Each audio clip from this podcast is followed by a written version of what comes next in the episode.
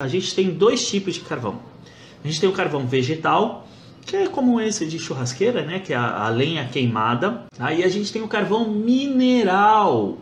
Então, o carvão que está lá citado no anexo 13 da NR15 é carvão mineral, proveniente da extração através de minas de carvão. Tudo que for referente a carvão vegetal, das atividades que expõe a, o trabalhador a carvão vegetal, não entra no anexo 13 da NR15. Tanto que se vocês olharem lá, ele fala sobre atividades uh, dentro da mina, fora da mina, então é carvão mineral, ok?